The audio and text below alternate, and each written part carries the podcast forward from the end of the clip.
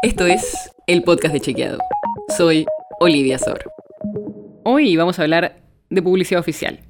Porque todos los años los gobiernos, tanto el nacional como los provinciales y municipales, gastan millones de pesos en publicidad en distintos medios y redes sociales. Y en un año electoral, como este 2023, esta publicidad oficial se pone más todavía en agenda. Analizamos hace unas semanas la pauta publicitaria de la ciudad, la provincia de Buenos Aires y de Santa Fe. ¿Por qué esas provincias?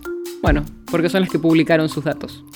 Recién publicaron los datos de 2021, así que no es que los publican muy rápido, pero mejor que el resto.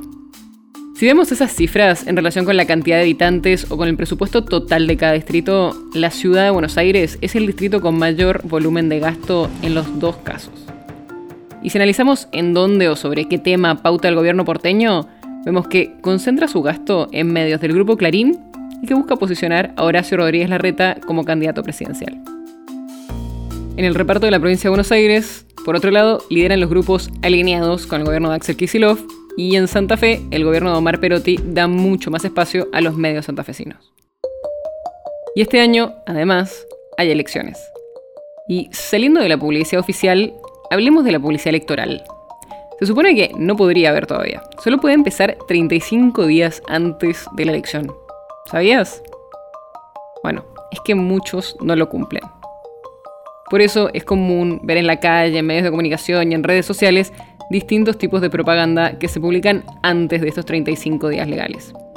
A veces son mensajes muy directos y a veces medio encriptados, pero en la mayoría se promueven candidaturas. Pero, ¿cómo definen si una publicidad es electoral o no? Bueno, por ejemplo, las presentaciones de un libro o las charlas están permitidas. Mientras que si la publicidad tiene el sello partidario, se indica el cargo o si pide el voto, se considera electoral. Pero como verás, el límite es muy finito. Y esto obviamente también tiene que ver con el financiamiento de las campañas, porque se supone que toda la publicidad electoral tiene que estar declarada en la justicia, en parte también para auditar cuánto gasta cada campaña y de dónde viene ese dinero. Las notas sobre las que se basa este episodio fueron escritas por Agustín Espada, Santiago Marino y Juan José Domínguez. Si quieres saber más sobre esto y otros temas, entra a chequeado.com o seguinos en las redes. El podcast de Chequeado es un espacio en el que de lunes a viernes te contamos qué de lo que escuchaste o circuló es verdadero o falso.